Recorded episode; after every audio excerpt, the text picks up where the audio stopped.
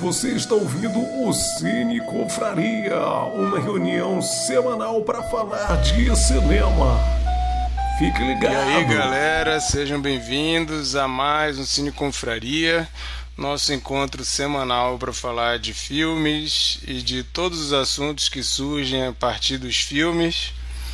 Hoje, como você pode ver pelo título do, do episódio, nós vamos falar de Não, Não Olhe vulgo Nope, o filme novo do Jordan Peele. E para você que está ouvindo e não está vendo, hoje a casa está cheia aqui. Temos o Glauber, a Lari, o Mikael, a Monique, o Chico. E eu sou o Marquito e a gente vai comentar, mas também queremos ouvir vocês que estão assistindo ao vivo. Não deixem de comentar também, deixando ali sua participação que a gente lê a gente lê tudinho e mesmo que vocês estejam xingando a gente ou discordando de tudo que a gente está falando aqui, a gente promete que a gente lê. É... Para quem não conhece Cine Confraria, tá, esse é o primeiro contato. A gente é só um grupo de amigos que gosta tanto de cinema que faz o compromisso de se encontrar semanalmente para falar de um filme que um de nós escolheu na semana anterior. Para vocês entenderem direitinho, Semana passada nós comentamos. Foi o Boa Sorte Léo Grande? Foi. Né? Foi. Né? Semana passada nós comentamos Boa Sorte Léo Grande, que tinha sido escolhido pela Sheila. E no final do episódio era a vez da Lari escolher o filme da rodada e ela escolheu Não Não Olhe. Então, no final desse episódio, nós vamos saber qual o filme da nova rodada que será escolhido pelo Chico que está aí já tem um histórico fantástico com filmes como Ana e o Apocalipse, então estamos ansiosos para saber o que ele vai escolher dessa vez. E Sharknado 15. Como é que é? Sharknado 15. Sharknado 15 é uma boa. Estou curioso para ver mais um Sharknado. Mas esse é o esquema. A gente tem um monte de episódio aí gravado já, tem filme pra caramba, porque a gente já comentou. E a gente sugere aí que vocês dêem uma olhada. De repente tem alguma coisa aí que vocês gostam, que vocês se interessam. Deve ter alguma coisa, não é possível. A gente já comentou tanta coisa diferente que pelo menos alguma coisa que você gosta deve ter aí. E esse é o nosso terceiro ano fazendo isso, então tem coisa pra caramba mesmo. Diego Matos, vulgo a live, já tá ali no chat, dando o seu hello, porque ele é internacional, ainda escreveu first. É, isso é coisa de gente antiga na internet, né? Que entrava e falava first. Eu acho que isso não é mais. Isso não é mais coisa de jovem, não, o, a live. O que, que foi? Podia ser, podia ser sobe. Sobe, é. Mas então, gente. Como é que é? Eu escrevi up lá. Ah. então, gente, a gente vai comentar hoje o filme Não Não Olhe. Para quem não sabe, é o terceiro filme do Jordan Peele. É, ele fez primeiro Corra, ou Get Out, fez o Nós e agora o terceiro filme que é um já vem com uma baita de uma responsabilidade. É, o Jordan Peele ele vem da comédia, eu acho ele fantástico na comédia. Ele tem um programa chamado Key and Peele, que é muito engraçado, são várias sketches. E quando ele virou diretor e diretor de terror, foi uma coisa bem surpreendente na época. E Nope foi sucesso. Nope não, Get Out foi sucesso absoluto, sucesso de público, sucesso de crítica. É, muita gente considerando um dos grandes filmes do ano. E foi muito rápido para o Jordan Peele já ser considerado assim um grande diretor, né, roteirista e diretor com o Get Out. Foi até engraçado, né, como as pessoas já foram colocando ele num pedestal ali com o primeiro filme. Veio Nós, que é que é um filme um pouco diferente, né? É, mas também muito interessante e também terror. Inclusive é um pouco mais terror do que o Corra. E todo mundo ficou ansioso para saber o que viria depois. E finalmente temos o terceiro filme de Jordan Peele, que é o Não Não Olhe. É, e agora mexendo com um assunto que inclusive é um assunto que tem uma pessoa aqui que tem muito a falar, que é alienígenas, né? Eu sabia que isso ia acontecer em algum momento, esse papo ia, ia rolar, entendeu? Eu acho Sabia. que hoje, hoje é o dia. É, Hoje é o dia. hoje é o dia Se eu não, se não for hoje, a gente vai lá em BH, vai fazer uma live lá especial só pra ouvir essa história. Para quem Olha não aí, ó. sabe, para quem não sabe, a Monique, ela é uma testemunha ocular do ET de Varginha. A Monique cresceu em Varginha. E a última vez que nós tocamos nesse assunto, ela simplesmente saiu do Cine Confraria, não quis mais. Eu acho que ela foi ameaçada pela É. polícia. O FBI me pegou. O FBI foi um atrás dela, ela teve que sumir do Cine Confraria, mudou de nome e tudo. Agora voltou. Eu tô com medo de fazer pressão e isso acarretar em alguma coisa perigosa aí Acho- pra Monique. Eu acho que hoje a parada é o seguinte.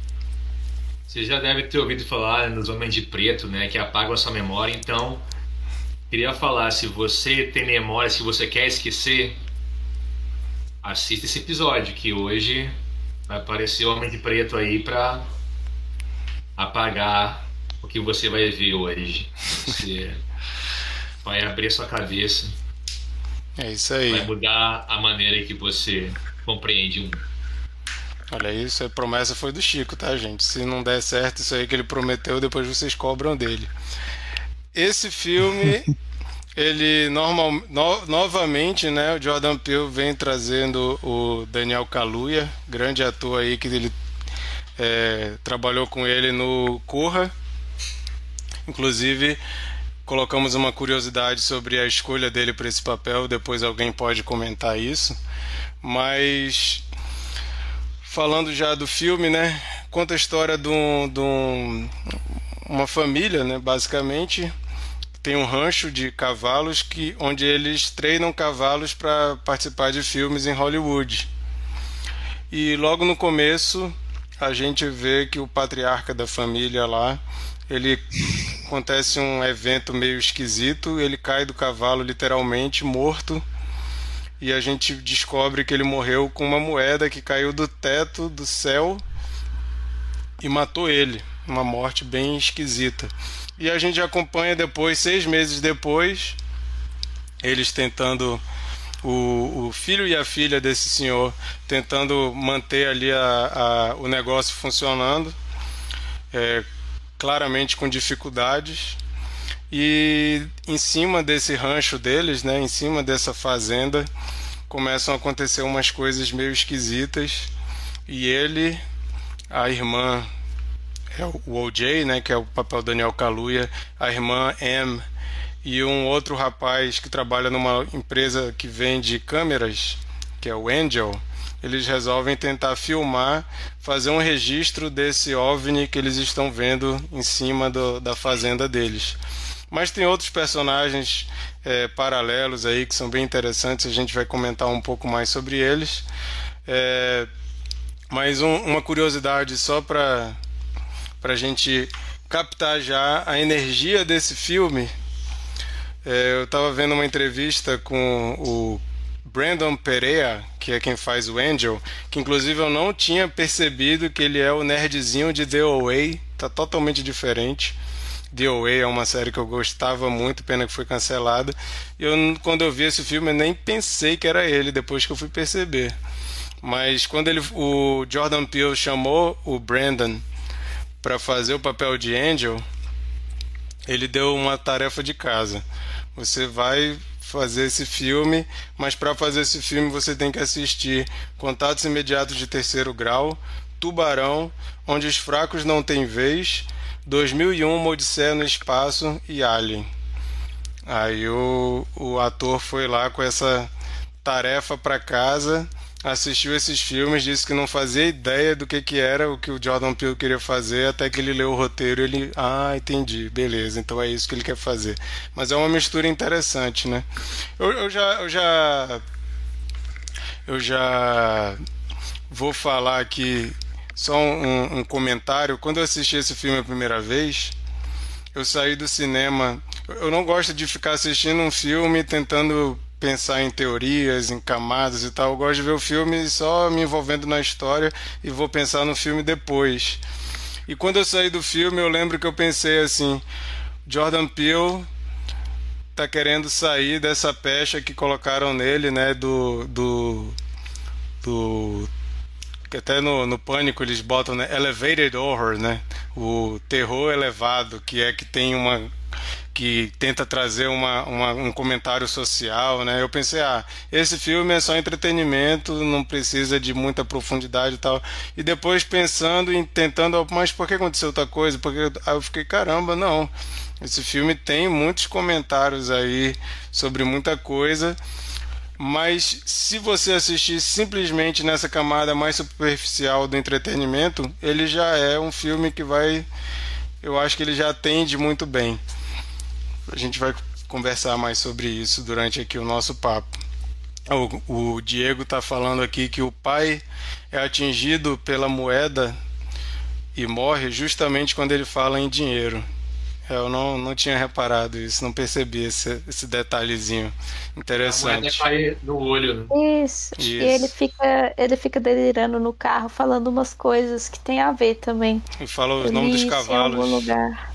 É, Ele vai tipo, falando o nome de todos os cavalos. É. Isso, tá preocupado com os cavalos e com o resto, foda-se, né? Tipo. Alguém tira o microfone do Marquito que eu acho que ele vai querer apresentar tudo sozinho hoje. Que isso, cara, já vou passar para vocês. Calma, cara.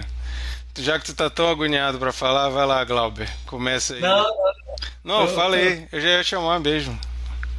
tô brincando, Marquito, mas tá aproveitando aí. toque. Beleza. Cara, esse aqui é um filme que eu acho que você precisa assistir no cinema. Esse não não olha é só o título, mas você precisa olhar no cinema. Não dá para você baixar esse filme, não dá para você ver no seu celular. Esse é um filme que merece ser visto numa tela grande, um sonzão, porque é um filmaço. Eu fiquei encantado com a ideia. Primeiro, velha ficção científica que traz aí muitos, muitas referências, né? Você falou dessa entrevista. Cara, esse foi um dos filmes que eu não parei para não ler nada sobre o assunto. Fui surpreendido, tanto antes quanto críticas depois, para tentar usar minha própria percepção. Né? E quando você falou que ele mandou o cara lá assistir Tubarão, é, foi a primeira percepção que eu tive do filme. Né? Acho que a primeira coisa que você percebe ali é um filme de aventura que trata ali a espaçonave como um ser vivo. Cara, que doido isso. E é um dos poucos filmes que você não está olhando ou para o mar ou para o escuro, você está olhando para o céu, né? E aí você vê o, aquele objeto estranho voando como se fosse uma, uma raia, né? E, e, o desdobramento dela, a evolução do monstro digno de Guilherme Del Toro, aquela coisa meio lençol, uma coisa assim sensacional, achei o filme. É, me, me, me lembrou filmes dos anos 90 ali, como A Esfera, O Contato, filmes que valem a pena ser assistidos. Uma das coisas que eu me lembrei também, eu tenho uma peixaria aqui em Manaus que tinha uma frase escrita, né? Amarrado é macaco, balão e criança. E tem tudo isso dentro do filme também. Ou seja, o macaco, o balão e a criança. Eu fiquei refletindo sobre isso depois, tentando entender quais eram os significados ao redor disso.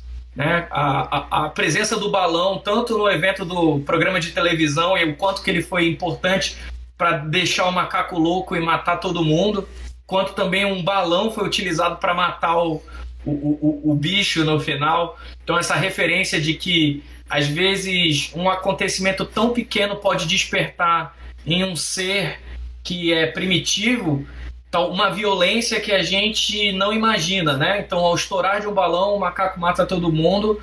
Ao se deparar com um objeto inanimado, que era aquele cavalo de plástico, o bicho fica enraivecido e, e acaba engolindo todo mundo. Então, um belo filme que me fez ter a mesma sensação que eu tive quando assisti Sinais, do M. Night Shyamalan. Então, aquela coisa do, do ponto de vista de alguém simples ali numa fazenda. E eu fiquei imaginando, cara, imagina quantas histórias de quem mora numa fazenda a céu aberto, ver coisas estranhas, né? aliens e histórias estranhas. Deve ser é, sensacional não tem como não ver as referências para Spielberg, para M. Night Shyamalan, inclusive Tarantino, né? Aquela cena do macaco eu acho sensacional, dá para fazer um filme todo voltado para aquilo. essa coisa de querer domar um bicho que a gente desconhece, né? Então não parece ser tão óbvio quanto tratar um cavalo ou um macaco, mas um, um, um, alienígena ali que está se alimentando. Pontos fortes ali desse filme tem as abduções, você conseguir ver o que acontece dentro do bicho, as pessoas ainda vivas dentro da, daquela espaçonagem enquanto ainda não foram digeridas, né? É, a ideia dos, das moedas e dos todos os objetos que não são que não são digeridos também, chuva, chuva de objetos, coisas que fazem todo sentido nesse contexto. Não quero falar muito para deixar várias brechas aí para vocês também comentarem, mas foi um filme que me surpreendeu, trouxe aquele fôlego de originalidade de filmes de ficção científica. Acho que esse esse alienígena entra para o rol dos alienígenas esquisitos e visualmente bonitos né, da história do cinema. É, me, me diverti muito com as referências. Acho que a ideia do, do primeiro negro filmado em cima de um cavalo, né? E eles tentando caçar eles, né? O, o alienígena para uma, uma captura cinematográfica ali de registro. Jurava que a Oprah ia aparecer no final numa entrevista, né? Querendo saber qual foi a repercussão do, do processo.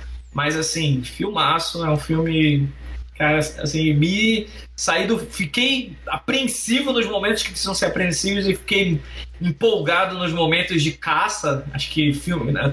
Tubarão tem muito disso, essa coisa do suspense da caça. Do onde é que ele tá, onde é que ele vem, o que, que vai acontecer.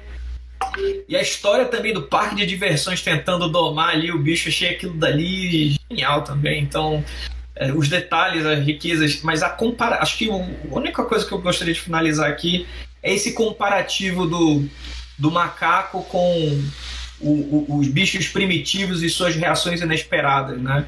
Acho que o desconhecido e a tentativa de tentar entender e domar é, as criaturas, independente da origem delas, faz a gente refletir que a gente não conhece muito sobre o, o, o mundo e que ao mesmo tempo pode fazer a gente se surpreender com coisas que a gente nunca viu e que na verdade né? Essa reflexão de que, cara, será que o disco voador não é uma nave, mas o próprio alienígena em si? E, e, e quando ele se quando ele evolui e se transforma naquele grande ser de tecidos e camadas, acho aquilo visualmente impressionante. Filme de cinema, assistam, sensacional. É, o, o, Diego comentou aqui Lovecraft, eu acho que ele está querendo fazer menção a esse bicho quando ele vira o a evolução ali, né? Quando ele fica emputecido, quando ele tá extremamente pistola, ele evolui para aquele troço ali bizarro e também achei muito eu Lovecraftiano. Não aquilo não, já digo logo. É, eu também acho que não. É, mas eu, eu também pensei muito em Lovecraft, que ele comentou aqui. E ele fez aqui o protesto, fica aí o protesto do Diego. Não, no Acre não dá para ver em cinema bom.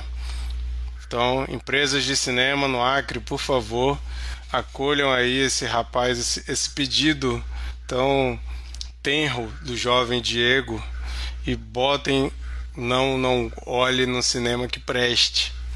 Tem, e uma coisa que ele só, só comentando isso que vocês falaram é também a capacidade de colocar um personagem assim espontaneamente do nada ser tão interessante, né? Aquele jornalista com aquele capacete é, espelhado ele chega num único momento e no único momento tu já, caraca, quem é esse cara? O que, é que ele vai fazer? Vai dar merda. A capacidade de coisas acontecerem ali. Esse personagem, apesar de a gente nem ver a cara dele direito, ele já é impressionante só de chegar ali e querer registrar também o, o momento. Então, essa, essa caça. Filme, é um filme de caça alienígena, né? Passa do suspense para caça de uma forma bem divertida. Maravilha. Chico, fala aí.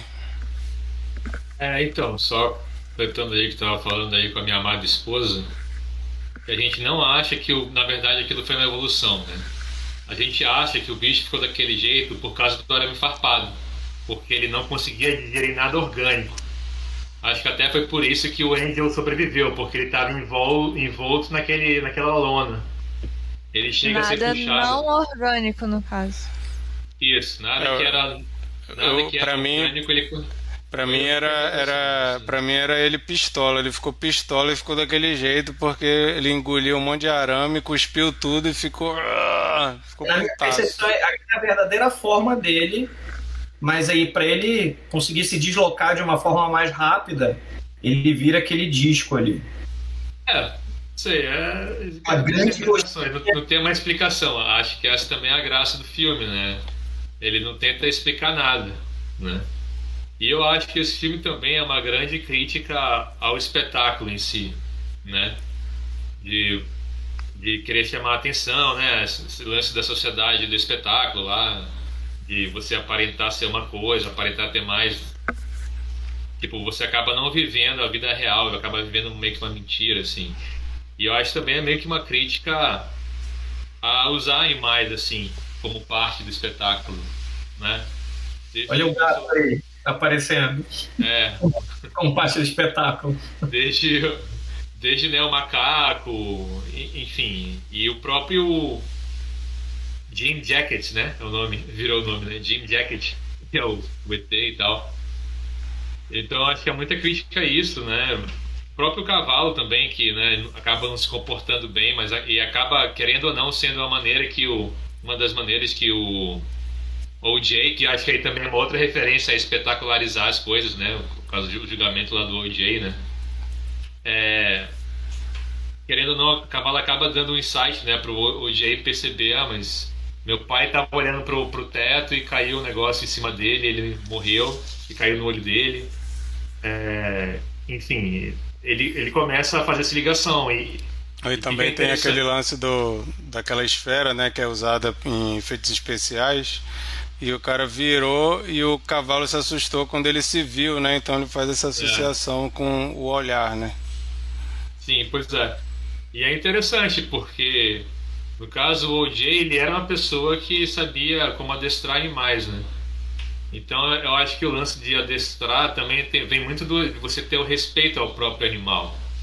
Então o OJ ele é aquele personagem que só poderia ser ele mesmo para perceber porque ele tem esse respeito com o animal, mesmo que ele seja um, sei lá, um ser que ele mesmo não consegue entender, né? Enfim, eu, eu achei o filme tem umas coisas bem interessantes. Eu achei legal que não tem assim um, um par romântico nem nada, né? Eu, e, isso eu achei legal, não, não apelou para essa parte. É, você percebe ali algumas coisas do Jordan Peele, né? Sempre ele gosta de ele gosta de, de, representatividade, né? então ele sempre coloca os atores principais como, como negros. Eu acho isso muito legal também, né?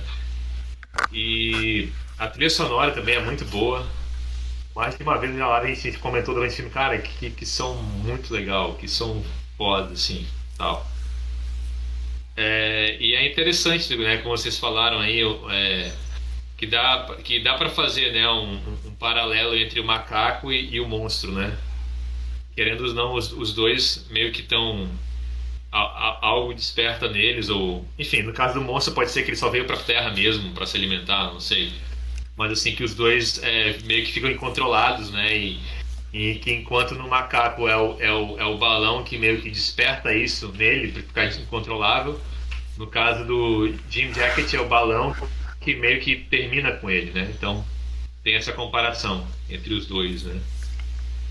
E eu queria só deixar uma pergunta assim, acho que a pessoa que talvez consiga responder isso é qual seria o protocolo, Monique, se aparecesse assim um ser extraterrestre?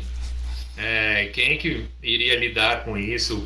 Como é que é a polícia, o governo? Nossa. É Ai, é? Gente, estava aqui justamente pensando nisso, porque eu acho que hoje a minha contribuição aqui realmente pode ser apenas a história completa do incidente de Varginha, porque é, é um pouco longo. Então, se vocês quiserem terminar de fazer suas análises, eu posso contar essa história no final, para não atrapalhar ninguém também. Mas é, a história já responde a sua pergunta.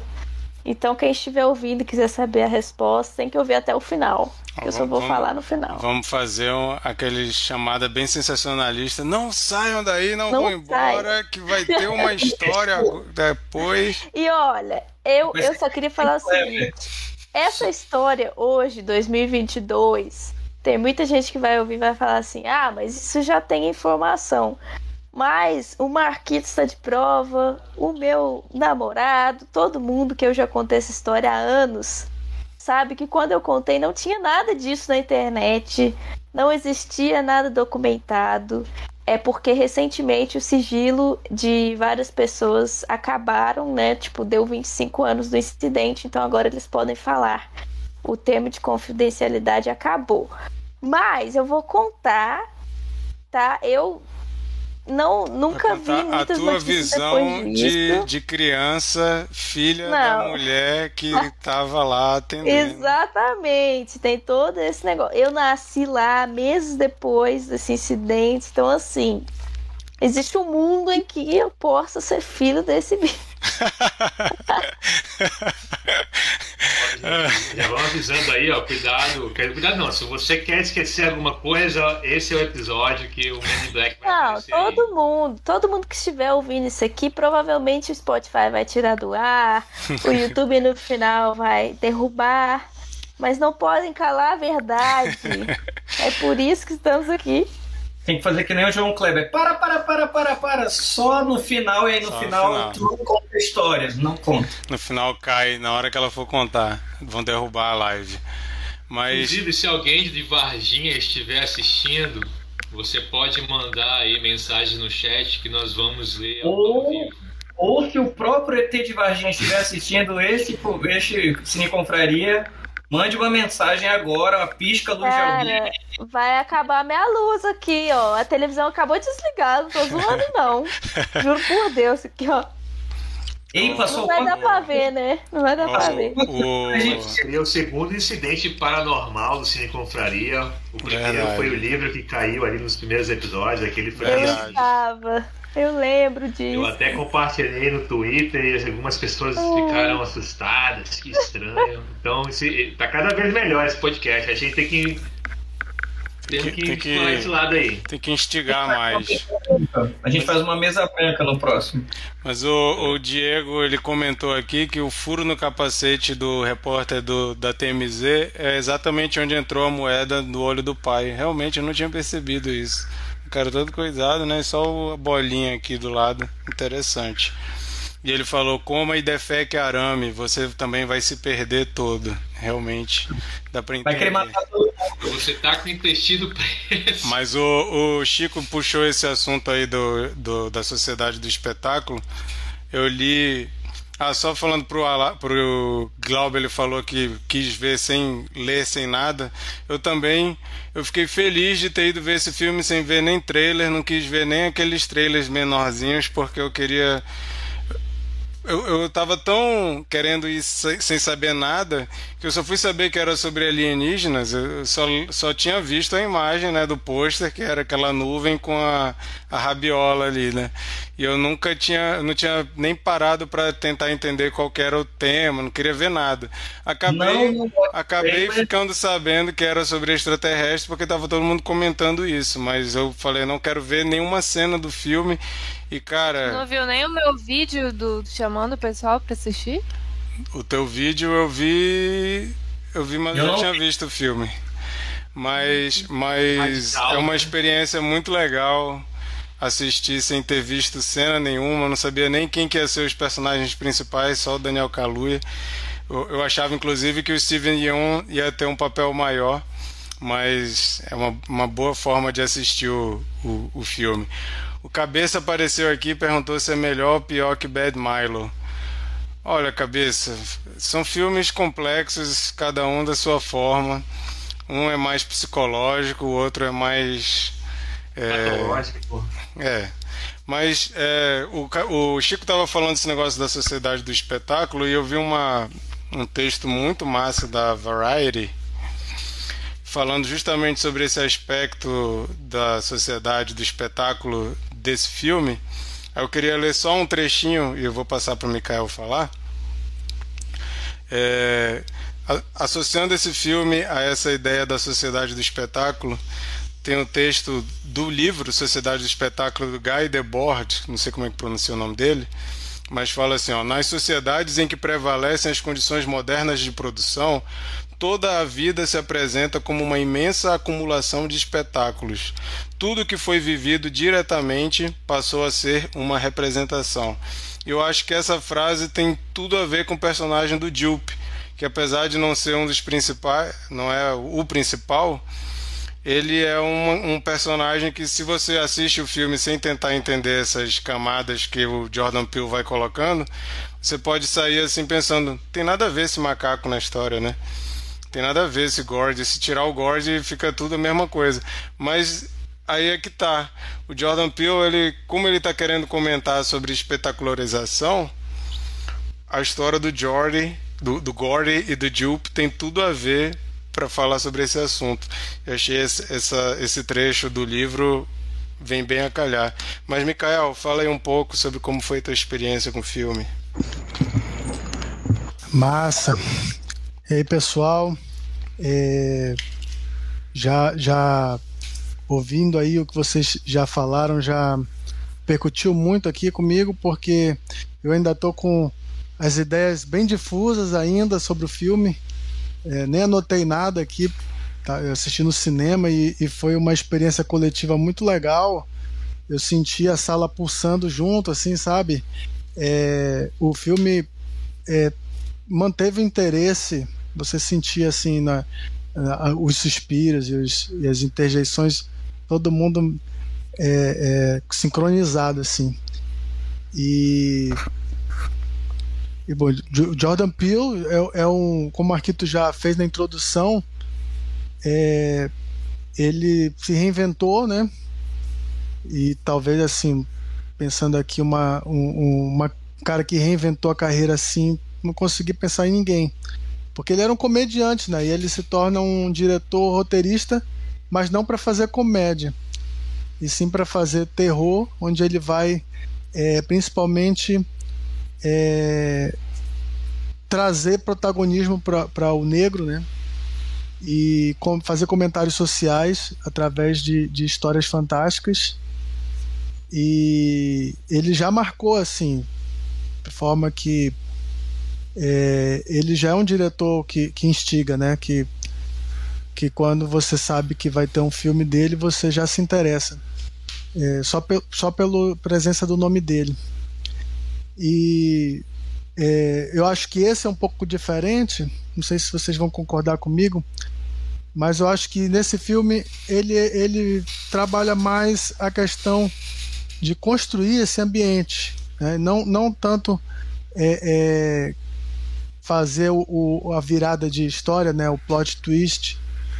É, não que, que os outros não tenham ambiente, né? o, o Corra e o, e o Nós mas eu acho que esse é o, o principal, não é a virada é, da história, e sim a construção desse ambiente, né? Agora vocês estavam falando dos temas que ele levanta, né? É muito interessante essa questão é, da sociedade do espetáculo e do respeito a, a, aos animais que, que que, é, a gente tem que pensar é, é, é, o Jordan Peele como realizador ele está sempre querendo é, comentar alguma coisa né? E, e, e, dessa vez ele quer falar sobre a indústria que ele está inserido né? E, e, tem essa questão dos animais porque o, o, o tanto o macaco quanto o cavalo eles estão inseridos dentro da indústria é, e nem sempre é, com o respeito que, que é, requer, né? E, e, e, também nem sempre com o real entendimento sobre as condições, né? Pensa que, que pode é, submeter esses, esses animais a, a certas coisas que próprio desconhecimento, né? É, podem é, desencadear é, é, problemas, né? Com certeza é, já, já aconteceu muito isso em Hollywood, né? É, e não só os animais, né? Porque a gente tem que pensar no que Jordan Peele tá, tá falando também do negro, né? Ele coloca a questão do negro como o primeiro protagonista ali de, de um, uma cena filmada, assim, é, não era nem é, filme ainda, né? Era, era a foto em movimento e ele meio que tentando é, reaver esse protagonismo desse personagem esquecido, né? Que, que seria aí o tatatataravô do, do protagonista. E, e também do, do, do, oriental, né? Não é à toa que ele colocou um coreano. Chinês. Né? Numa, numa, numa sitcom. Mas chinês não, pô. Ele, ele é coreano, né? Ele não, não fez o, o aquele filme que a gente comentou aqui, o. Minari. Ele não é o cara do Walking Dead? Minari? É, no Walking Dead ele era chinês. Mas ele fez Minari, pô. Era é coreano. E, e, e, é uma série branca, né? Só tem ele é, é, como é, uma etnia, né? É, pensando nisso, é, eu, eu, vejo assim a questão da própria inserção desses, desses atores, né? Desses profissionais dentro da indústria. Além disso, é, ele está falando sobre registrar a imagem, né? É, todos os, os, os, personagens eles, eles estão explorando comercialmente de alguma forma, né? Essa atração alienígena, né? Espetacularizando a, a coisa, nós temos o Jupe, que ele não quer é, filmar, né? Ele quer aproveitar uma atração meio circense, assim. É, assistam. É, é, é, um pouco o João Kleber mesmo. O, o Glauber estava falando do João Kleber ainda agora. Um pouco o João Kleber, não, não é na televisão. E, e, e já para os irmãos, é, é, a chance de, é, de se resolver é, financeiramente, né? Mas eles, eles querem filmar porque isso vai dar fama, né?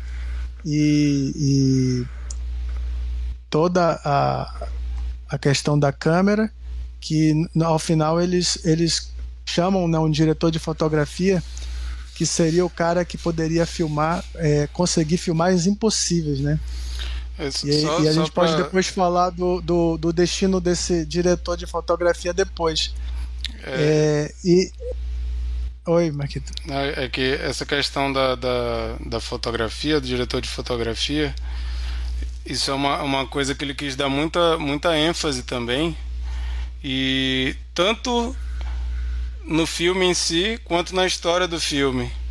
Porque no filme. O diretor si, do, dos filmes do Nolan, né? É, é o Hoyt Van Hoytman. Pois é, ele, ele, ele chamou o Hoyt para fazer a fotografia desse filme. E, e ele falou. É muito legal como foi a abordagem dele. A, a fotografia desse filme é fantástica. É incrível. É. Não importa assim qual momento tu tá, se tu der uma pausa, tem um, um, um, um estilo ali maravilhoso, é impressionante. As cenas à noite são incríveis. E, e quando ele foi falar com o Hoyt para chamar ele para fazer esse filme, ele falou assim: Hoyt, é o seguinte, se você fosse filmar um OVNI que tá voando em cima de uma fazenda, qual câmera que você ia usar? Aí o Hoyt falou: IMAX. Falou, beleza, então vamos filmar esse filme em IMAX.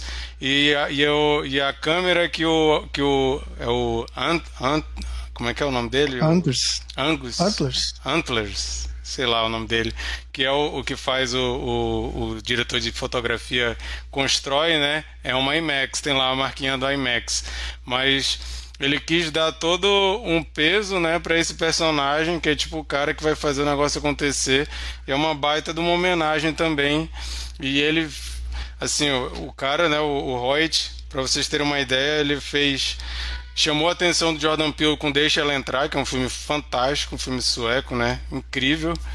E o Jordan Peele disse que quando ele viu aquela cena da piscina do Deixa Ele Entrar, Deixa Ela Entrar, que é uma cena memorável, ele falou: é esse tipo de cena que eu quero no, no Não Não Olhe, né? Mas esse cara também fez é, Her, fez O Vencedor, fez Interestelar, fez Dunkirk, fez Ad Astra, fez Tenet. O cara é fera de fotografia, aquelas coisas assim que é de encher os olhos. E Marquito, uma coisa que vale a pena citar, você falou das cenas à noite, eu acho que as cenas à noite, as cenas no céu, são aquelas cenas que a gente fica, parece que mais prestando atenção para tudo que está acontecendo na tela ali. Né? Você vê aquele céu cheio de nuvem, né? E aí você fica meio, ok, para onde é que eu tenho que olhar? Onde é que vai aparecer? Onde que vai passar entre uma nuvem e outra? Essas são cenas que realmente deixam você. Você não pode estar olhando para o céu, mas você fica na posição como se estivesse olhando no cinema. É bem interessante. Eu comecei a rir aqui porque acabou de entrar no chat ao vivo ET de Varginha 25 e falou: Monique, esse momento é meu. A verdade está lá fora e você vai trazê-la para dentro da casa dos telespectadores. Ah, com certeza foi o Chico. Com certeza foi o Chico. Rapaz, ET de Varginha acabou de entrar aqui na live. Seja bem-vindo, cara. É, Meu Deus. mas, mas, sobre isso que o Mikael estava falando, da, da questão do registro, é muito interessante. Não, pois é, é só, só concluir aqui. É, é, a questão do, do diretor, né, que ele vai ao extremo, né, para registrar é, e, e, e, o final do filme, né, porque tem, tem o, aquele poço que tira foto ele, ele é praticamente. É, ela, é, acho que a gente já pode dar spoiler, né? Já tá dando desde o início. A gente, a gente fez o aviso. Já deu vários aqui. É, porque é, ela não só é derrotar o, o, o, vilão, né? Mas registrar de alguma forma. Ela, ela como se não, não, não valesse nada se ela não tivesse conseguido o, o, aquela aquele plano, né, aquele shot que ela consegue arrebatador ali naquele poço. É, eu acho que o filme quer dizer, quer, quer dizer isso, né? É, é, é não é só você é, ser bem sucedido, você tem que filmar, você tem que fotografar, você tem que pra, é, mostrar de alguma forma, registrar aquele momento, né? Para que todas as pessoas pudessem ver. É, essa questão. E... Não, pode concluir. Pois é, e, e enfim, a, a, outra coisa que eu queria perguntar de vocês, já, já falaram sobre o olhar, e é, o olhar no, na questão do macaco, eu entendi que foi o olhar pro menino acalmou o macaco. E o olhar do, do, do no, no cavalo, quando eles, ele vê o reflexo Mas o menino si não mesmo, olha diretamente, Mikael. Ele tem Ele um não olha? Tem uma toalha Ele tem uma toalha entre eles. Na verdade, o que eu entendi não é o olhar, é o gesto de adestramento. Lembra quando ele diz que ele fez aquele. ele criou aquele movimento com o macaco? Então, no momento de fúria do macaco, a única coisa que trouxe ele para né, pro, pro mundo real foi aquele ato de aquela conexão de, do, do adestrador com o animal, assim. Pelo menos foi o que eu entendi. E, e o personagem do Jupe, eu acho ele muito interessante, porque ele, ele viveu aquilo, um evento altamente traumático, e quando a gente pensa nessa questão da sociedade do espetáculo, que tudo que foi vivido diretamente passou a ser uma representação. Naquela cena que pode parecer aleatória, que a Em está andando pelo escritório dele, começa a perguntar e ele começa a ficar empolgado para contar a história do Gordy. É, e ele mostra que ele tem exploração comercial, né? a exploração da desgraça para transformar no espetáculo e essa questão de que a coisa passa a ser uma representação. Quando ela pergunta dele o que, que aconteceu, ele não conta a lembrança dele, ele, ele conta o sketch do Saturday Night Live. Então aquilo ali virou um, um, entretenimento. E ele viveu aquilo, ele viu todo mundo sendo assassinado e ele transformou aquilo num espetáculo. E, e assim, é a questão ele é, dele ele é com o Gordy. É um trauma, né? É, ele, ele, é, ele é altamente traumatizado. ele é altamente traumatizado. Só que ele transforma num espetáculo, ele, a forma que ele tenta lidar com isso. E, assim, e eu, e eu a, a, forma que eu vejo é que a, como ele conseguia se conectar com o Gore, ele foi o único que não foi assassinado pelo Gore. Ele achava que ele conseguiria também domar aquele bichão, né? Ah, mas era Só que isso aí que ele quer perguntar. transformar aquilo ali num espetáculo também.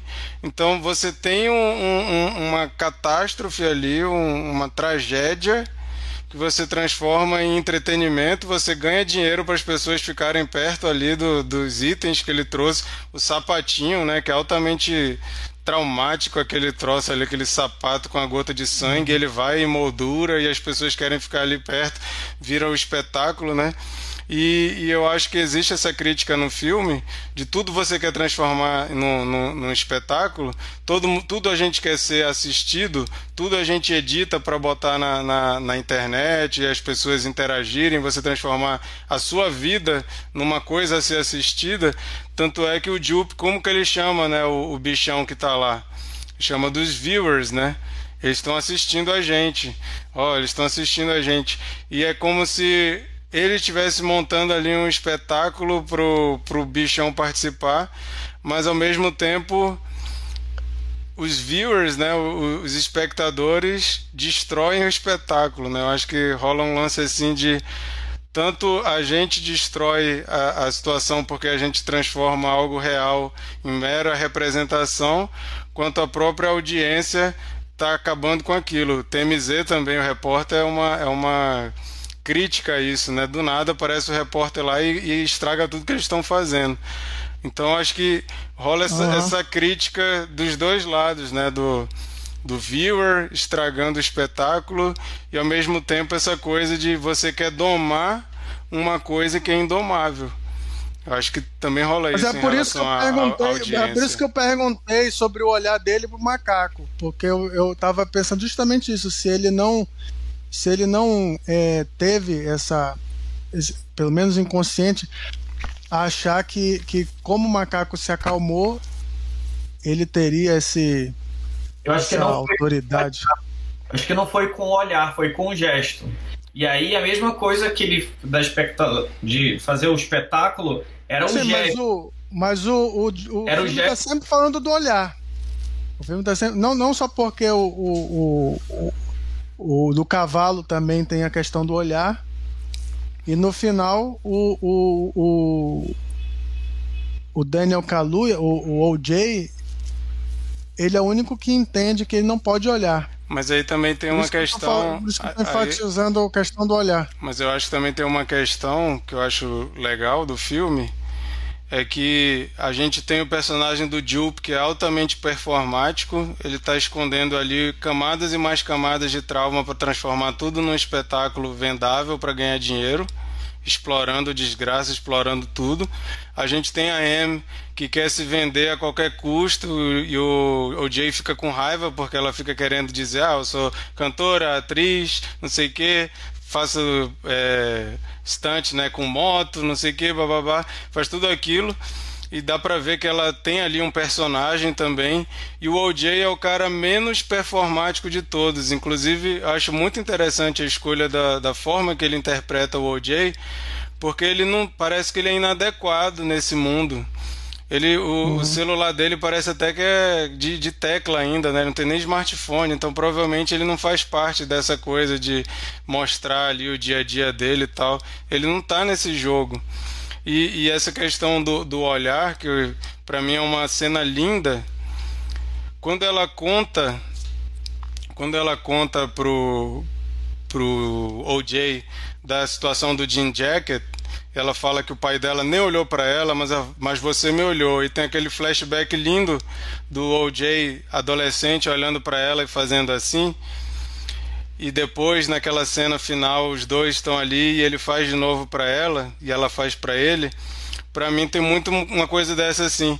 Eles se veem quem eles realmente são. Eles não estão, ele não vê a M com esse espetáculo todo, essa realidade editada. Ele vê a M como ela é e eles se conectam nessa realidade, uma redundância gigante, que é essa realidade real. Mas eles se conectam dentro da realidade sem filtro de espetáculo, entendeu? Eu, é o que eu entendi dessa ênfase. Quando eu vi a segunda vez o filme, eu fiquei. É chave esse troço aí do. Não estão fazendo isso aleatoriamente, dele olhando para ela e dela lembrar do Jim Jacket original e que ele olhou para ela e fez assim todo o trauma com o pai que estava cagando para ela, o, o OJ não, o OJ olhava para ela, o OJ sabia quem ela era, enxergava ela quem ela era, e eles são altamente complementares, o OJ e a Amy. Então assim, eu acho questão de atuação, achei maravilhoso você ter um personagem assim performático, exagerado, fala pra caramba, engraçado e tal, e é o alívio cômico também, e o OJ que é super contido, parece que tá emputecido o tempo todo, né? Mas também cheio de traumas e cheio de coisas ali que ele camufla ficando na dele, né? A, a Lara ainda não falou nada, vamos deixar ela falar, mas o ET de Varginha falou aqui que fizeram isso em Varginha também, espetacularizaram a visita do meu irmão. Vai lá, Lari.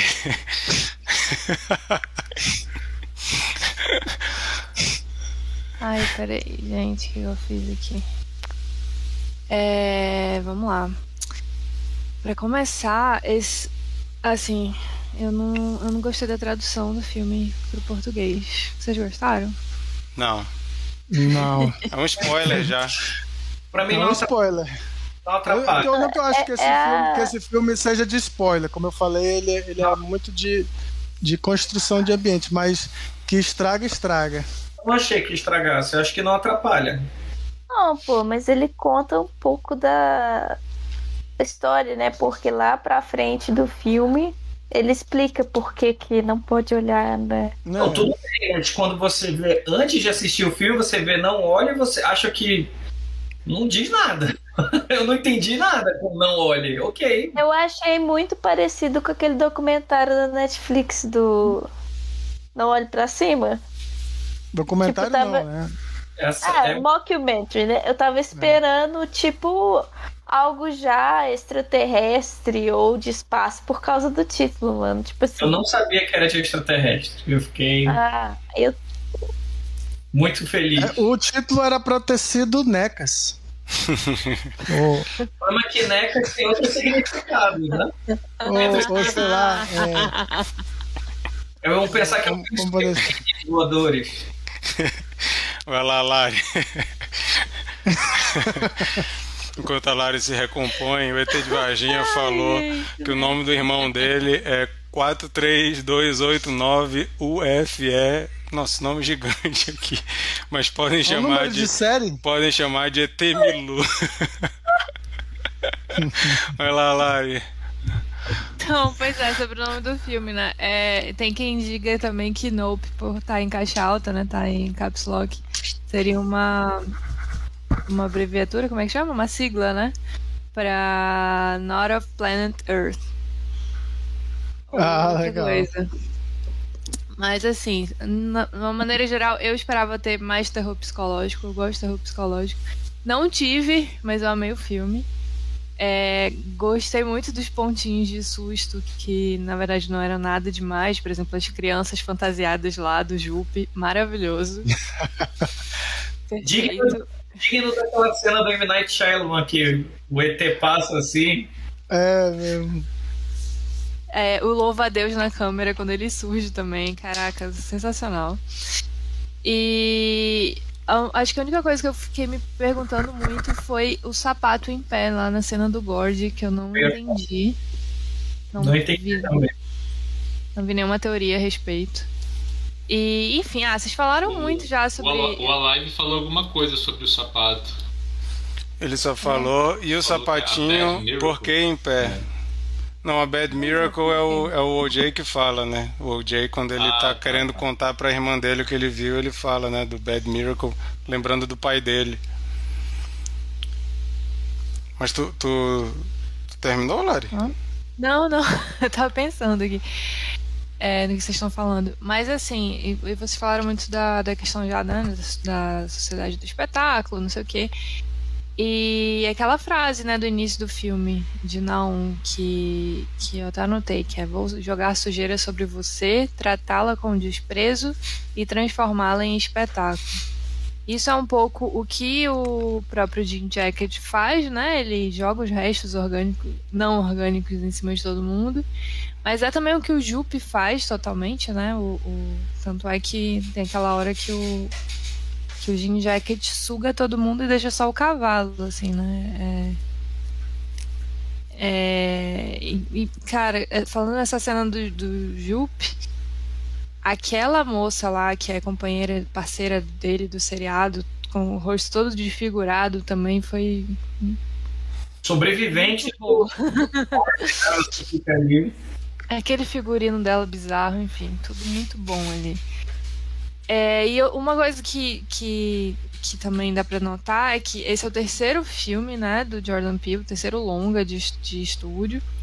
E o Shyamalan também, no seu terceiro longa de estúdio, é, falou de ET, né? Então foi é, Sexto Sentido, Corpo Fechado, aí veio os Sinais, né? Aí o Jordan Peele também, no seu terceiro longa, falando de extraterrestre. E, e eu queria ler mais. É, esse não deixa de ser um, um, easter egg, mas eu queria ler mais, porque eu sei que tem muitos easter eggs espalhados nesse filme, né? Sei que ele faz muitas homenagens.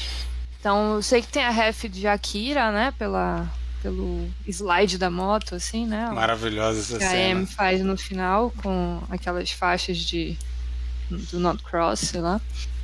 É, tem a ref de Evangelion, que eu não, não, não conheço anime, mas eu vi que, que é a, a mesmo, pelo design da, do ET, é o mesmo, sendo que o em Evangelion ele tem um grande olho, é, é muito parecido o formato, e no, no meio ele tem um, um olho gigante. E outra que também que eu sei, que o próprio Steve 1 fez um, um episódio no Twilight Zone que ele era um extraterrestre. É, enfim, se vocês tiverem mais easter eggs, eu quero também. É o Western, né? Ele, ele, faz muita referência ao Western, principalmente Rastros de ódio, né? Ele Não, faz aqueles falou... enquadramentos. A trilha é totalmente Oi? Western, né?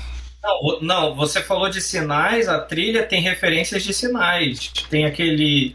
É, do, quem, sensacional também, que é o eu, vocês entenderam muito bem, mas tem. É, é o quê? Eu tava vendo, não entendi. Ele tentou fazer um subiu ali que falhou. que é um clássico de filme de. E Sinais, sim, um dos melhores filmes da vida aí sobre aliens. E uma bela homenagem ali também sobre essa coisa do, dos fazendeiros tendo que lidar na sua vida simples com uma coisa né, extraterrestre. E uma, coisa que eu estava conversando com o Diego, a live aí que está comentando mais cedo sobre esse filme, e ele, ele, comentou um negócio que a Isabela Boscov falou também, que essa coisa do não não olhe, né? essa coisa só dá para fazer referência com o título em português, né? Mas a atitude do, do OJ, quando ele entende a dinâmica do bichão lá, e ele sai do carro e ele baixa a cabeça, assim, numa atitude assim de. de é, reverência. É, de reverência, mas também de submissão né, a algo maior. Isso faz muito sentido na história dos negros americanos, que na época da segregação eles não podiam encarar os brancos. Não podiam. Se o negro entrasse num lugar e tivesse um branco, o negro tinha que baixar a cabeça. E Outra coisa que a Boscov fala também que ela acha que tem relação com essa questão da, da, da temática da sociedade dos, dos negros lá nos Estados Unidos, essa coisa da, da as câmeras hoje em dia são um grande trunfo para que eles não se sejam vítima de, de opressão, né, como os policiais. Fala assim que hoje em dia, quando começa uma abordagem policial, todo mundo já saca o celular e já começa a filmar para inibir que aquilo ali acontecesse, né? Então, você vê coisas como acontece com o George Floyd, que deu toda a repercussão que deu porque a galera conseguiu filmar, né? E até essa coisa de policial, de ter que ter câmera para o policial é, não, não, ultrapassar os limites, né? Mas ela também fala, eu achei interessante isso. Não acho que é o assunto principal do filme, mas tem algumas é, ligações com isso, né? E a, gente estava falando do, do diretor de fotografia, né? Que o Mikael estava falando. E, e essa ambição, né? Que tem a frase tem a frase de impacto que, o, que ele fala para M que essa montanha que você quer subir, né, esse sonho de que você sobe a montanha, você fica no topo da montanha, é um sonho de, do qual você não acorda. E ele é um cara extremamente obcecado por conseguir aquela imagem perfeita, né, a ponto de sacrificar a própria vida para conseguir ter aquela. Então, acho que isso tem muito a ver com, com a fama, né. A gente já está bem avançado no tempo. Se vocês quiserem falar mais alguma coisa, a gente passa aí. Mas só uma outra coisa que o Jordan Peele falou que eu acho muito interessante que o, o, Jordan Peele ele fala que depois que ele concluiu o filme ele entendeu algo que ele queria falar mas ele não sabia como e algo que às vezes a gente pode nem achar tão importante no filme mas que ele fez questão de botar que é o jockey negro, o tataravô do OJ da M, ele fala né, que é um cara. É, o filme é de certa forma um reconhecimento daquele primeiro ator que faz aquela cena no cavalo. E ele quis fazer isso porque ninguém conhece esse cara, ninguém sabe o nome dele. E ele é o primeiro ali, uma coisa histórica e ninguém conhece aquele cara. Então ele fala que é, olhar para o que ele conseguiu fazer com o filme Não Não Olhe e dizer o nome desse cara para ele de várias formas é uma sequência, um reboot daquela história que é desprezada e é esquecida. Então ele fala assim que esse filme ele acha que reconhece o apagamento da história dos negros no cinema. Inclusive a gente já comentou sobre o apagamento de negros em faroeste, né? A gente comentou isso quando a gente, coment... quando a gente conversou sobre o filme Vingança e Castigo. Então ele fala sobre esse filme reconhecer o apagamento e a exploração do, do negro, né? Nesse contexto, e ele quis fazer isso com esse filme. Então ele fala assim: e se eu, se eu puder fazer isso na forma dessa aventura maluca com cowboys negros e vozes negras e protagonismo negro, para ele é, é a realização, foi o que ele se sentiu feliz de conseguir fazer, né?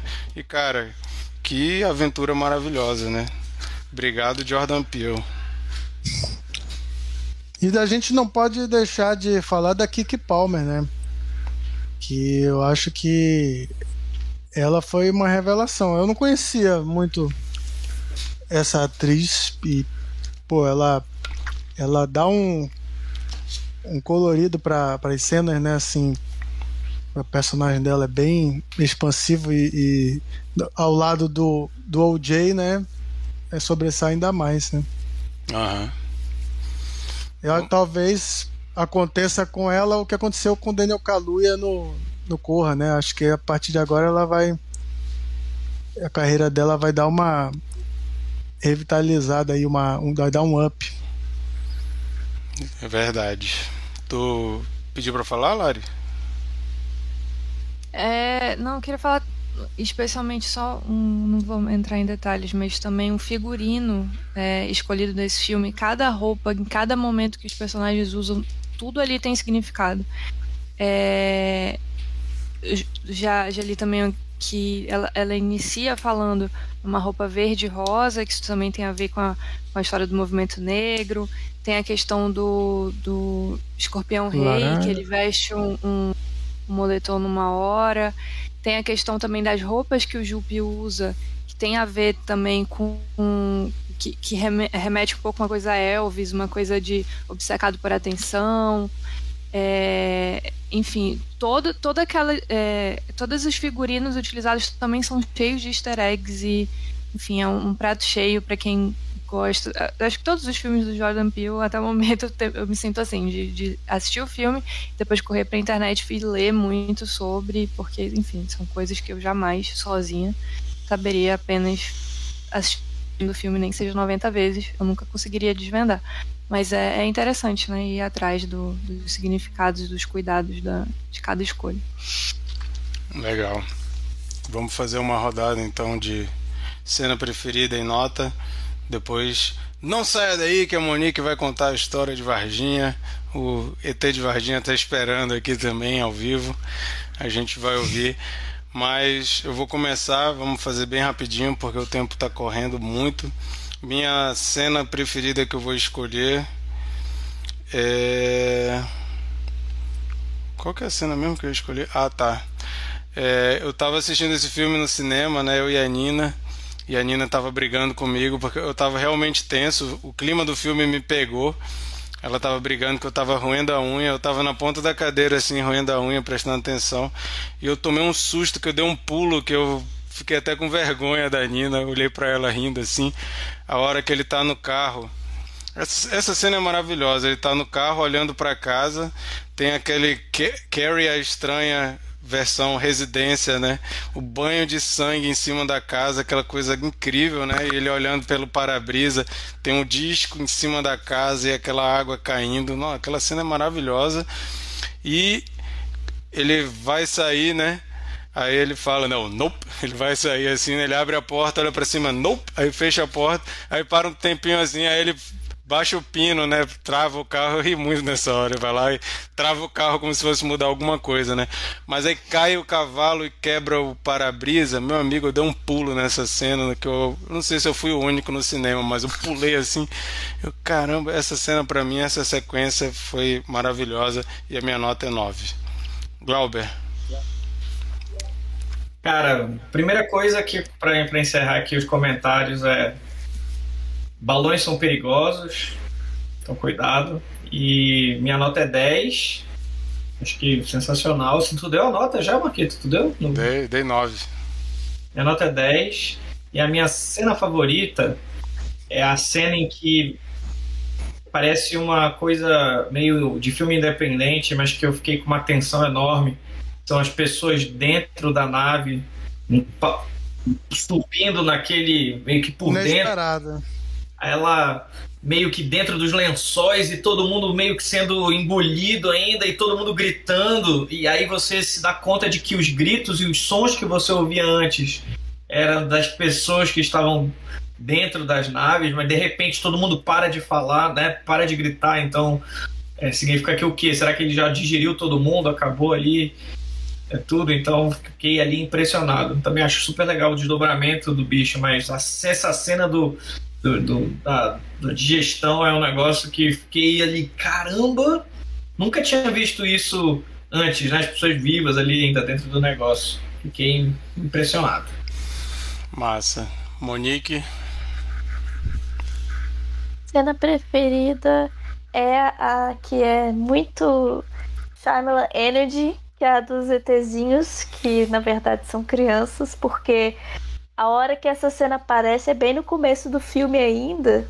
E eu fiquei super empolgada, achando que esse era o tema, e não é.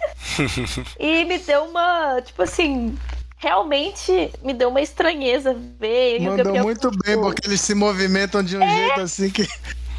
Eu falei com ele, caralho, que porra é ele, essa? Ele, tipo constrói assim, uma, nada ele constrói uma tensão, né? Porque a segunda Sim. vez que eu fui ver, eu falei, caramba, o Jordan Peele, ele escolhe a lentidão dessa cena para causar isso, né? Que ele fica segurando o celular, fica um tempão aquela cena ele segurando o celular, aí o foco vai pro celular, aí a cabeça vai aparecendo é. bem devagarzinho assim, tu fica, caraca, bicho. Não, essa cena foi excelente. E a minha nota vai ser um pouco mais baixa do que eu gostaria, que é tipo um 7, porque por mais maravilhoso que foi o filme, que eu gostei muito, eu fiquei sem resposta de muita coisa. Eu queria que tivesse explicado mais do Gore. Tipo assim, eu entrei na pira até a metade do filme que teria a ver alguma coisa com a nave ou com o alienígena. Depois eu vi que não tinha nada a ver.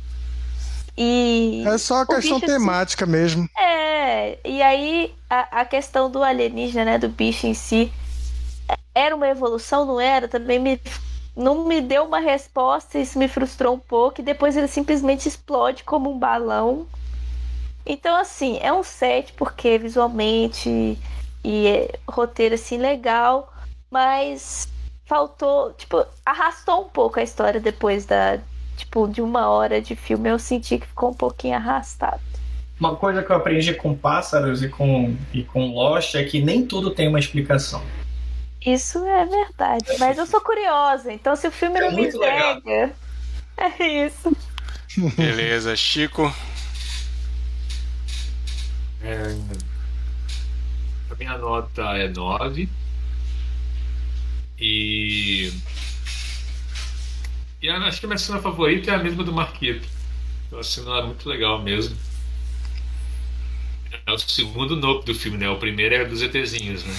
o segundo é aquele. Verdade. E é um nope muito. Não sou obrigado, né? É. Nope, Não, e isso, isso é uma piada em muitos filmes de terror, né? Que falam que os negros, né? Falam, ah, se, se botasse um protagonista negro, eles sempre iam falar assim, nope, e já iam sair, não iam Você viu ficar, um né? vídeo? Eu não sei se eu compartilhei com vocês ou se eu postei no meu stories, que é os caras fazem o Michael Myers, tipo assim, se vestem de Michael Myers, entram numa van e passam do lado de um monte de gente negra no carro e eles fazem exatamente isso. Todos os negros olham e falam, nope, e sai. E as pessoas brancas olham pro Michael Myers, alguns fazem tipo, é, outros ficam só olhando, esperando, aí o cara vai descendo do carro e a pessoa continua lá. Então, sim, é, é, é uma piada, mas tipo, é realmente isso. Não, a e- galera É, já Se sabe. vocês, filme e que se a gente vocês assistiu- lembrarem, né, do Fresh, ah, É. era disso que é, ia falar? isso aí. É, no, no Fresh, né? Quando o cara chega lá no carro pra salvar a mulher, vê aquela ali, ele, nope, não vou fazer isso, já vi esse filme, entra no carro e vaza. É, Mikael, tua nota e cena. Vou dar nota 9 também. É, acho o filme maravilhoso. É, talvez não tão original quanto os outros, assim, em- porque ele vai tratar uma questão de, de, de filmes alienígenas, né? E os outros, eles. Ele, ele, ele assim, por, por princípio, eu É, acho que eram. Hashtag crítica social foda. É, não que isso não- seja também, né? Como tu falaste. é, é só que é um pouco mais. é, é, entretenimento puro, assim, e, e numa segunda camada você pode entrar, né? E, e- e pegar esses outros temas. É, minha cena favorita, eu vou escolher uma cena de, de atmosfera pura, assim que é a cena do Ghost, aquele cavalo que primeiro que é abduzido, que ele pula a cerca, e você ainda não sabe muito bem o que, que vai acontecer e o, e o E o Jupe tá ensaiando, né? Um negócio mó bizarro, aquele áudio que o Jupe tá ensaiando lá no escuro. É, e, e- ele vai atrás, né? E, e ele, e ele fica olhando pro céu e o nome do filme é Não Olhe, então você fica já pensando, pô, que sério, vai dar merda, ele, fica- ele tá olhando, né? E, e a menina tá dançando, só que o som começa a falhar e a energia é, é, a- some, não sei o que. Então, assim, a atmosfera desse, dessa cena já, já te coloca dentro, assim, né, da, da narrativa do filme, assim, poderosa. E eu já dei minha nota, né? Então qual, é isso. qual nota tu deu? Nove. O que que tu falou, Glauber? Que tu falou ao mesmo tempo que o Mikael ficou cortado o que tu falou. É, eu, eu entendi ali que não era um ensaio. Eu também pensava da primeira vez que era ensaio. Pra mim, é, já era uma apresentação, já era. Acho que ele Tanto é tava que o- treinando, cara. Não, o, bicho aparece logo depois e ele diz: Olha, a gente já fez isso antes. Aquela apresentação que ele faz pra família, pros convidados, é porque ele já tinha feito antes naquele momento. Por isso que o bicho. Ele tava treinando ali, ele já treinava Tanto- com o bicho. Era tipo o adestramento. Com o bicho, é. Com o bicho já. Tanto que ele fala, olha, apareceu mais cedo hoje e tal. É, é. Aí agora eu tenho uma dúvida antes da, da nota da, da Lari. Uma pergunta. No final, o OJ tá vivo ou tá morto? Aquilo dali deu tudo certo? Ou é só uma imagem? Ah, pra mim ele tá vivo. É, eu acho que tá vivo, sim. Vai, Lari. Ah, cara, eu fico muito na dúvida. Acho que toda a parte final, toda a perseguição é maravilhosa. Cena da casa lá, do guarda-chuva de sangue. É muito boa. É, a cena das crianças também. É, eu não vou escolher uma cena favorita, não, não consigo. Mas a minha nota é 9. Maravilha. Então, antes da gente fazer uma rodada de dica da semana, com palavra, nossa ufóloga Monique. Gente, eu vou tentar ser breve para não alongar, né? Porque já tá no final. Mas vamos lá. Respondendo, Chico, o que fazer quando você tem uma presença alienígena, né? Então, essa história vai esclarecer esse passo a passo. É, quando eu nasci, meus pais, minha mãe e meu pai já eram policiais militares aqui em Minas Gerais, especificamente em Varginha.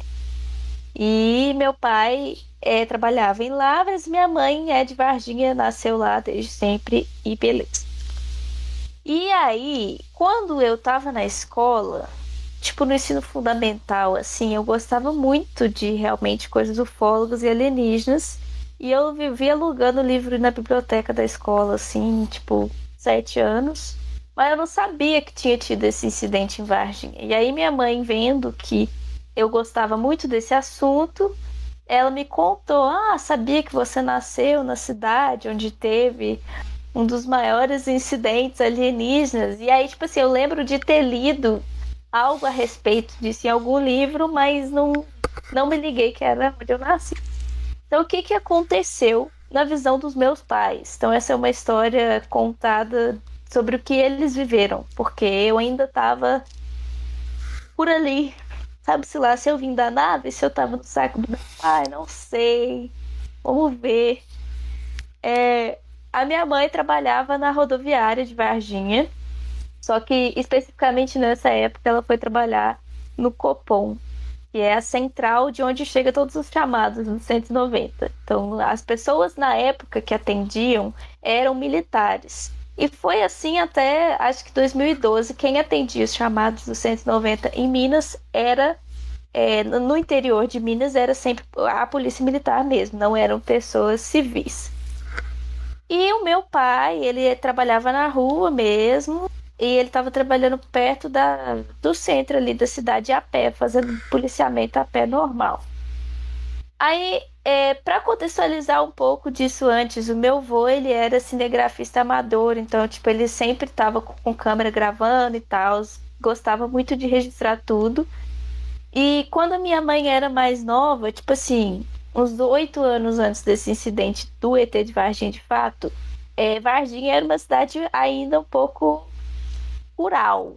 Então, tipo, os bairros eram todos casinhas, não tinha, não tem prédio ainda muito, tinha muita fazenda e chácara no meio das casas. Então, toda vez que meu avô gravava coisas assim, era nesse ambiente. E aí, quando minha mãe era jovem, ela lembra que o meu avô tinha uma fita que ele estava gravando a minha mãe perto do carro dele, assim, que ele tinha, acho que era um maré, alguma coisa assim. E minha mãe fazendo oi e ela foi e caiu num buraco. E aí ele tava gravando porque sabia que ela ia cair, tipo, uma pegadinha. Só que nessa fita aparece uma nave no fundo.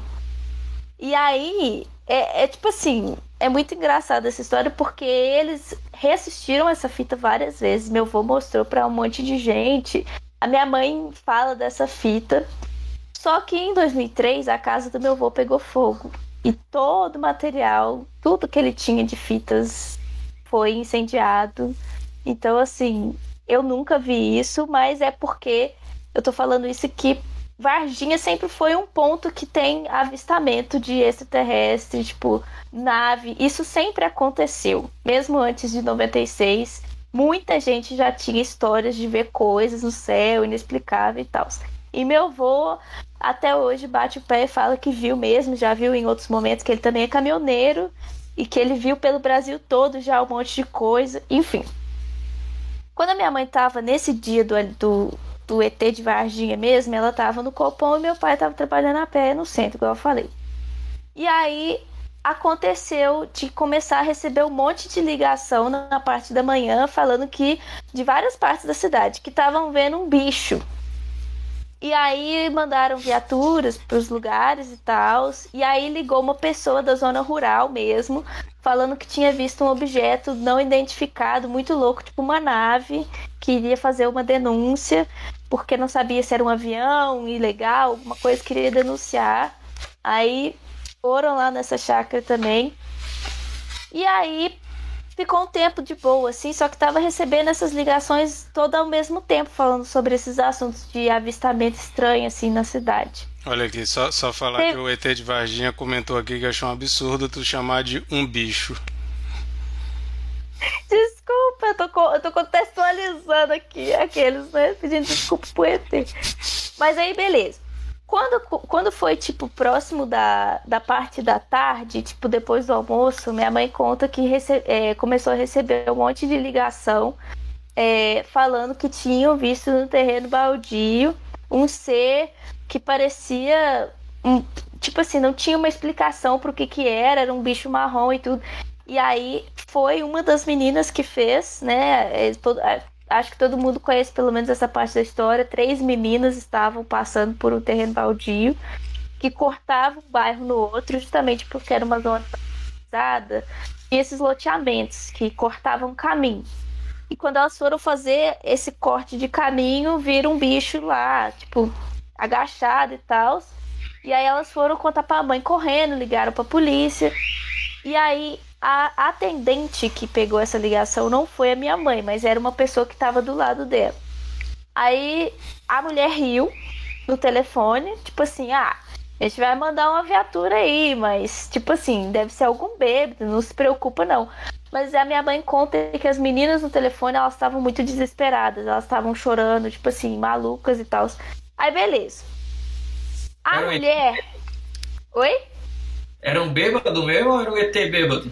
Não, era, era um ET, aparentemente. Aí a mulher, a, a policial que recebeu o chamado de fato, é todo mundo que recebia ligações no 190 é você é obrigado a passar o seu supervisor para aí sim despachar uma viatura né ou sai do copom e era assim e aí quando é, a policial passou para o supervisor esse chamado ele quis saber mais aí ele falou não eu vou lá tipo assim, vou chamar uma viatura e vou lá com alguém.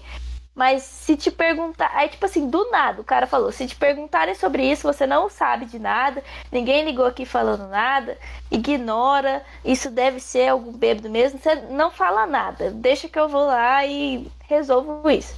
Aí, beleza. Quando foi um pouco depois, a minha mãe conta que teve uma chuva, tipo assim, absurda. Tava sol, do nada, uma chuva super pesada fechou o tempo inteiro, choveu muito forte, muito rápido, tipo assim, granizo, ventania, choveu pra caralho. E aí parou rapidamente. E ela achando aquela situação toda absurda, e, e, logo depois dessa chuva começou a chegar um monte de pessoas do exército no batalhão, começou a, a, ter um monte de gente do exército nas ruas da cidade. E Varginha é pequeno, tipo assim, o centro da cidade tem uma rua que sobe e outra que desce. Pra vocês terem noção, até hoje é assim. E antigamente era menor ainda. E aí aquela barulheira de bombeiro, barulheira de, de, ambulância. E na época, né, em 96, o corpo de bombeiros da Polícia Militar de Minas, pelo menos, era a mesma que a Polícia Militar. Então, se você era bombeiro, você também era policial militar, era a mesma corporação. Meu pai, cortando pro lado dele agora, ele tava na rua Tava lá fazendo seu trabalho de boa. Quando começou a chover, ele foi procurar uma cobertura, tipo numa lanchonete. Acabou a chuva, ele voltou pra rua lá, a esquina que ele tava patrulhando, beleza? E ele começou a ver um monte de tanque, tipo assim, caminhão tanque do exército passando na rua e um monte de, de gente do exército a pé bloqueando o trânsito, tipo, num sentido específico. E para quem não sabe, Varginha é tipo 45 quilômetros de Três Corações. E em Três Corações existe uma base do exército que tem é uma grande base de treinamento, que é o ESA, né, que eles falam. Então chega muito rápido mesmo, é coisa tipo meia hora, depende até do, da velocidade que a pessoa tá indo. E meu pai não tava entendendo nada, né? Porque tipo assim, tá lá na rua boa. E aí começou a chegar os chamados pelo rádio da polícia. Tipo assim, se te perguntarem, é, é, uma, é uma ação do exército normal, estão fazendo patrulha aqui, vieram resolver alguma coisa, tipo um desfile. É, se perguntou se a, se a mídia ligar perguntando. Isso foi tipo comunicado geral. Fala que vocês não sabem de nada, nunca viram nada. E, tipo, meu pai nessa hora não entendeu nada. Só falou, beleza, vou falar que eu não sei de nada mesmo, porque eu não tô entendendo o que, que tá acontecendo. E minha mãe lá no Copom, que tava, né, tipo assim, na central de tudo, que o batalhão acho que também só tinha um na época, não tenho certeza. Falou que lá começou a chegar oficiais. Então chegou o oficial do exército lá, o oficial da, né, o, o coronel lá, o chefão da polícia estava lá, tava também do bombeiro, todo mundo reunido, soltaram esse mesmo comunicado. E aí, o que que aconteceu que foi desvendando depois, que meus pais foram descobrir? A minha mãe descobriu o que que era, que era um avistamento de um alienígena, porque a palavra, tipo assim, começaram a falar isso lá, notícia espalhou e tudo. E o, o que que aconteceu que eu falei do negócio do bombeiro é, na hora que a, a chamada foi passada para o supervisor, é, eles despacharam, ao invés de uma viatura normal, uma viatura dos bombeiros. E foram dois policiais. Um desses policiais era amigo do meu pai. E esse policial, eles, eles contam o seguinte, né? Meu pai contava e minha mãe também que sim. Ele chegou lá e ele viu o bicho lá, tipo assim, o bicho tava meio debilitado e tal. E ele pegou o bicho e levou embora, foi pro hospital. Tipo assim, levou o bicho pra lá pra tentar tratar e não sei o quê. Então, e... pergunta, debilitado de, Machu... debilitado de quê? Machucado ou bêbado? É tipo machucado, tipo, tipo caído, tipo quando, quando o cachorro tá quietinho num cantinho, tipo isso, caidinho Entendi. assim. Aí, o, um, o resumo da história desse policial que meu pai era amigo foi o quê?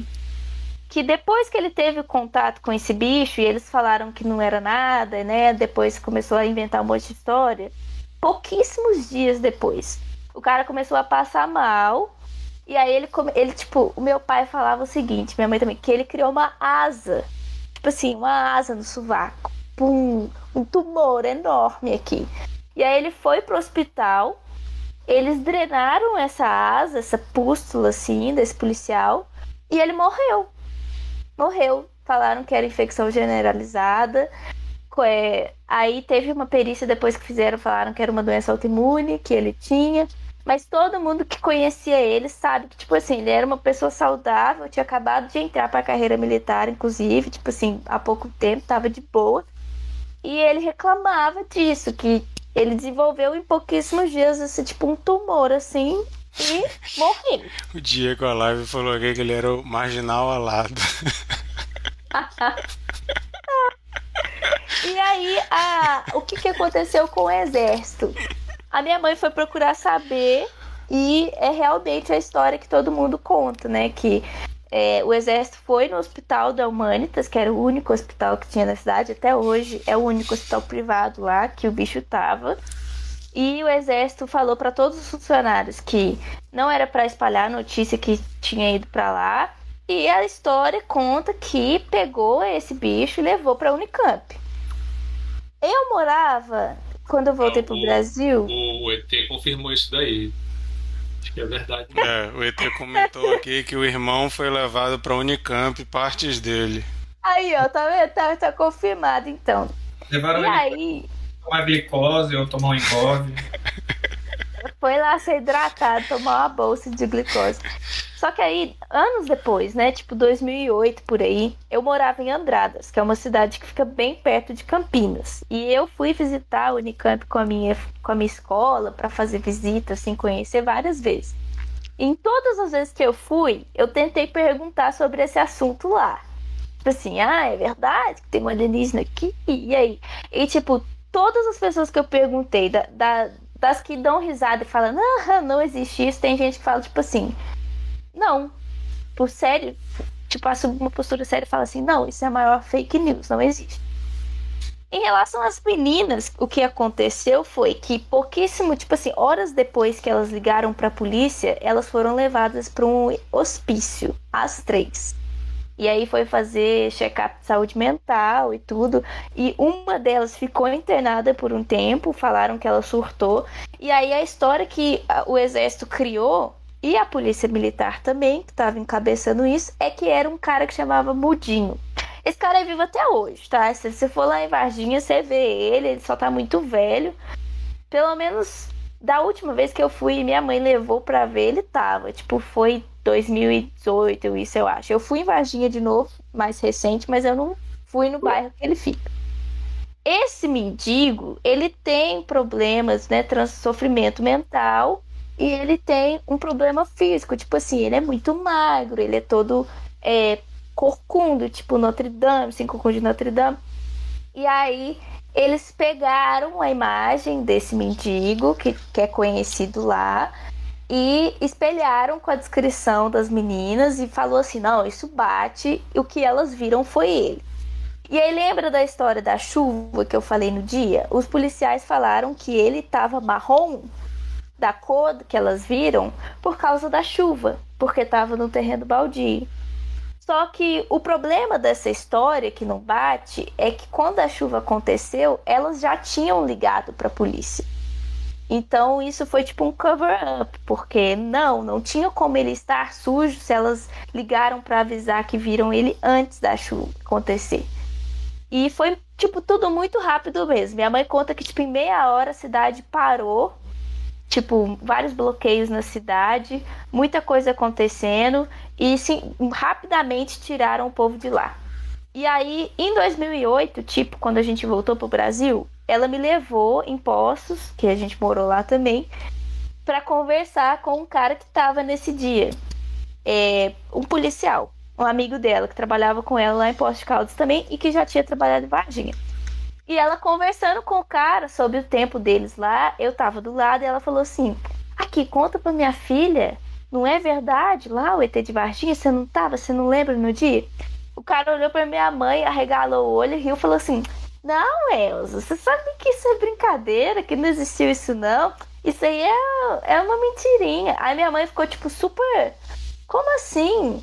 E aí, quando a gente foi embora, ela falou: Tá vendo? Te contei que é tão verdade que tem muita gente que não fala disso, não pode falar disso. Tipo assim, é, cai na boca do sigilo até hoje.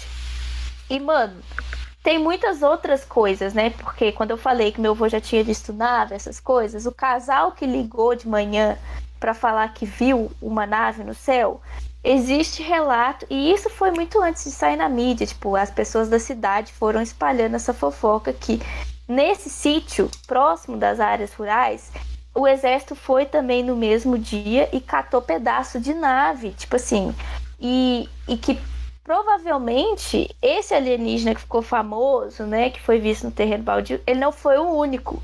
Porque tem, tem gente que fala que no mesmo dia teve aparição chegando para falar que viu no zoológico, que lá em Varginha tinha um zoológico funcionando.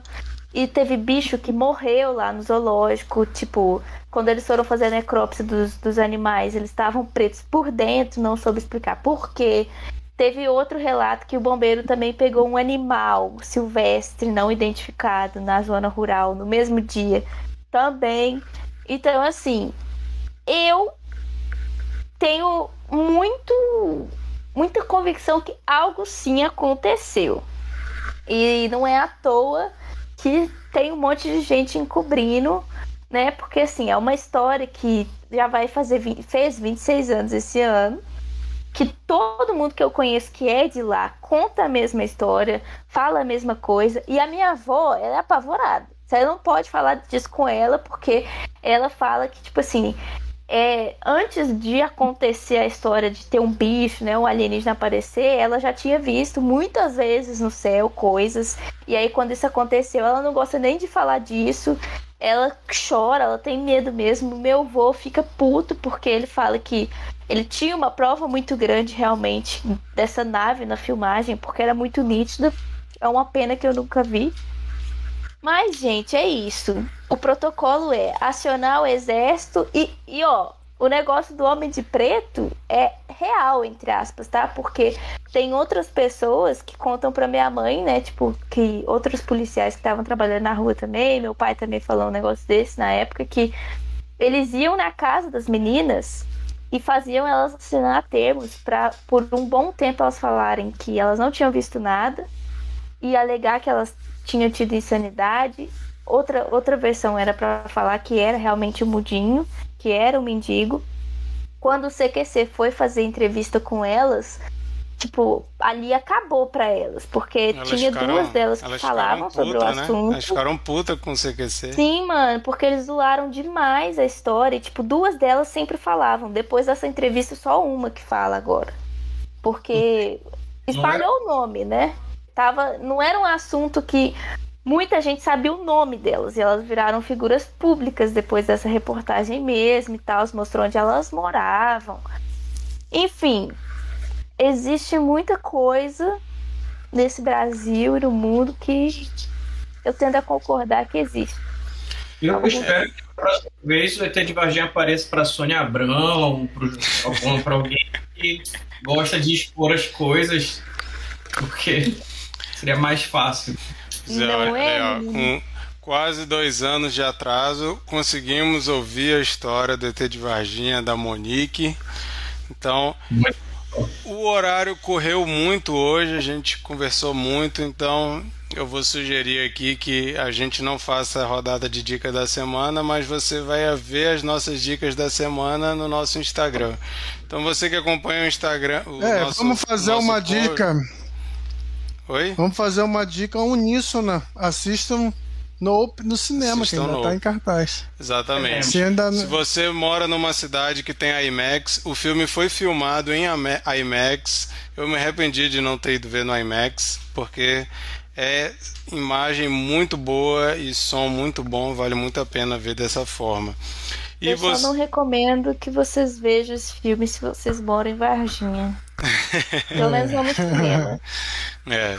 E aí, gente, se vocês acompanham aí o nosso podcast, vocês sabem que a gente sempre faz uma rodada de dicas de coisas que a gente assistiu, ou ouviu, ou leu, ou jogou para indicar para as pessoas consumirem também, mas hoje a gente não vai fazer. Porém, a gente sempre joga também no nosso Instagram. Essa semana vai ser só no Instagram, arroba.